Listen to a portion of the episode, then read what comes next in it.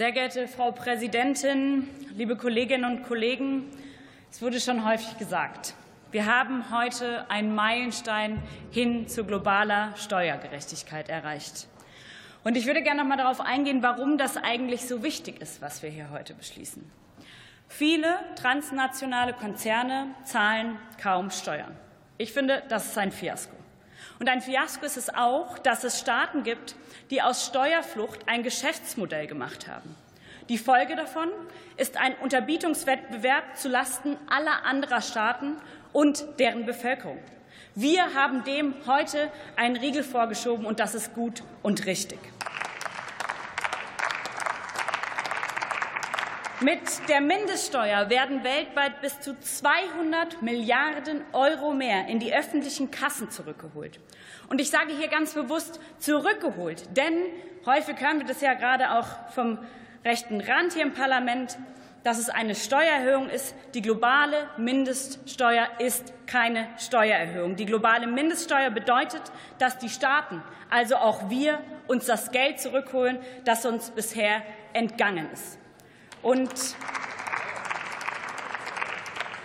und die globale Mindeststeuer, die stärkt auch fairen Wettbewerb und den deutschen Mittelstand. Denn Steuerflucht verschafft multinationalen Konzernen einen unlauten Vorteil gegenüber kleineren und mittleren Unternehmen.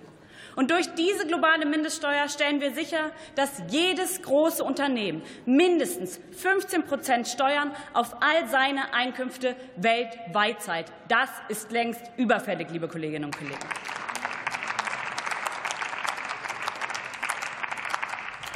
Und es ist klar, dass wir trotz Mindeststeuermaßnahmen gegen Steuerflucht nicht abschwächen dürfen.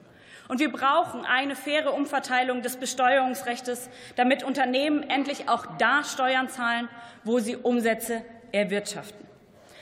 Die Kollegen sind auch schon auf die Begleitmaßnahmen eingegangen, die wir mit dem Gesetz beschließen.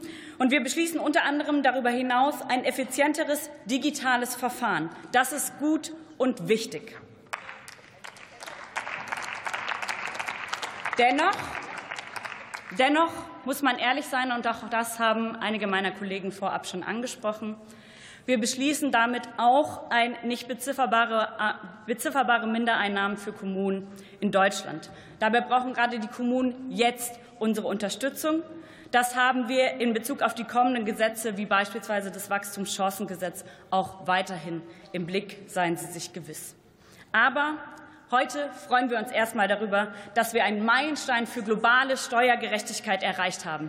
Die globale Mindeststeuer ist auch in Deutschland eingeführt, und ich finde, das ist zum Abschluss dieser Sitzungswoche auf jeden Fall ein Grund, ordentlich zu feiern.